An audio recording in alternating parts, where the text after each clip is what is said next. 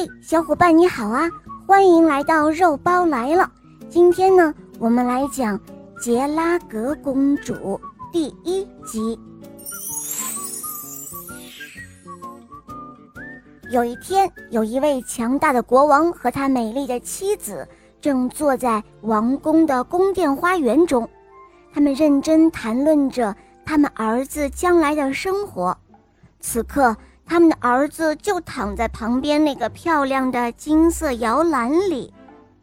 他们俩结婚好多年都没有孩子，所以呢，当这个孩子降生的时候，他们感到自己是世界上最最幸福的夫妻。这个小婴儿啊，是漂亮结实的男孩，在摇篮里就喜欢拳打脚踢的，尽管他现在还非常的弱小。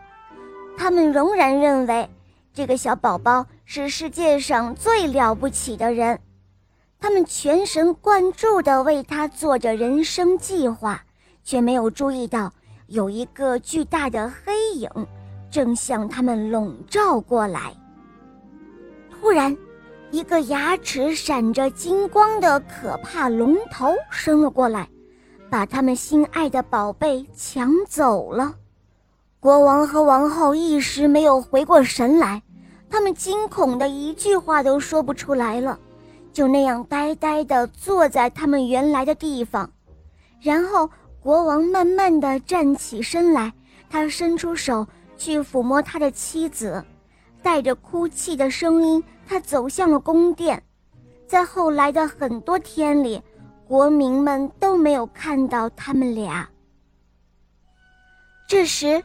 那条抢走孩子的巨龙正腾空而起，它嘴里衔着摇篮，孩子还在里面熟睡。它飞得很快，不一会儿的功夫就穿过国界，来到了另外一个国家。在那个国家里，又有一对国王和王后坐在花园中，旁边呢。有一个女孩躺在一个精美镶着白色绸缎花边的摇篮里，像之前一样，她从他们的后面猛扑了过来。正当她快要抓住摇篮的时候，国王跳了起来，用他那金色的手杖向那龙爪重重的一击。那条巨龙痛得将爪子一下就缩了回去。而且由于剧痛，还丢下了衔在嘴里的那个男婴，然后他张开翅膀逃向了空中。哦，我的天哪，这可真是九死一生啊！国王说着，将头转向了王后。王后坐在那儿，吓得脸色苍白，紧紧地将她的孩子抱在怀中。哦，是的。